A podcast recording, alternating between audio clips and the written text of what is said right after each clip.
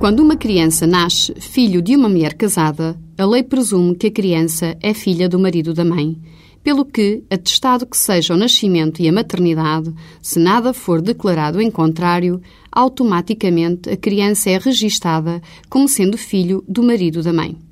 Quando tal não corresponde à realidade, a mãe pode e deve fazer a declaração de que o filho não é do marido, fazendo assim cessar a presunção. Neste caso, pode desde logo ser aceito o reconhecimento voluntário da paternidade, se o progenitor assim o quiser. Caso a mãe não seja casada, o registro é realizado com base na declaração da mãe e para que a paternidade seja logo registada é necessária a declaração por parte do progenitor. Sempre que o pai se recuse e não presta declaração de paternidade e no registro de nascimento fica assim omissa a mesma, a Conservatória do Registro Civil remete para o Tribunal de Família ou para o Tribunal de Comarca, se não estiver instalado Tribunal de Família, a certidão de nascimento.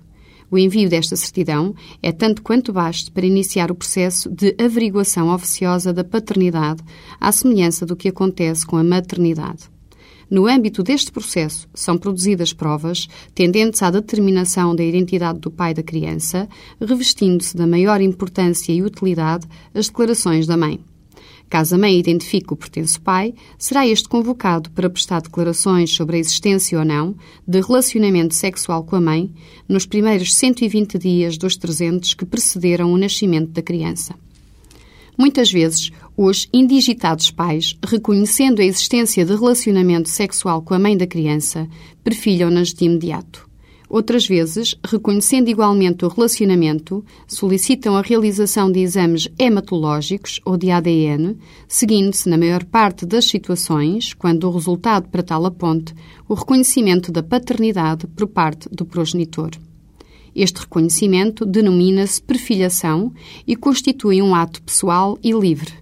Têm capacidade para perfilhar o filho os indivíduos com mais de 16 anos de idade, se não estiverem interditos por anomalia psíquica ou não forem notoriamente dementes no momento da perfilhação.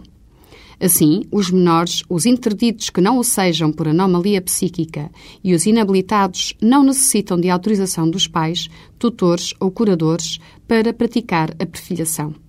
Quando se apure no processo que o indigitado pai é de facto o progenitor, é proferido parecer pelo Ministério Público e despacho judicial, julgando viável a propositura da ação de investigação, tendente ao reconhecimento judicial da paternidade, se ainda não estiver fixada.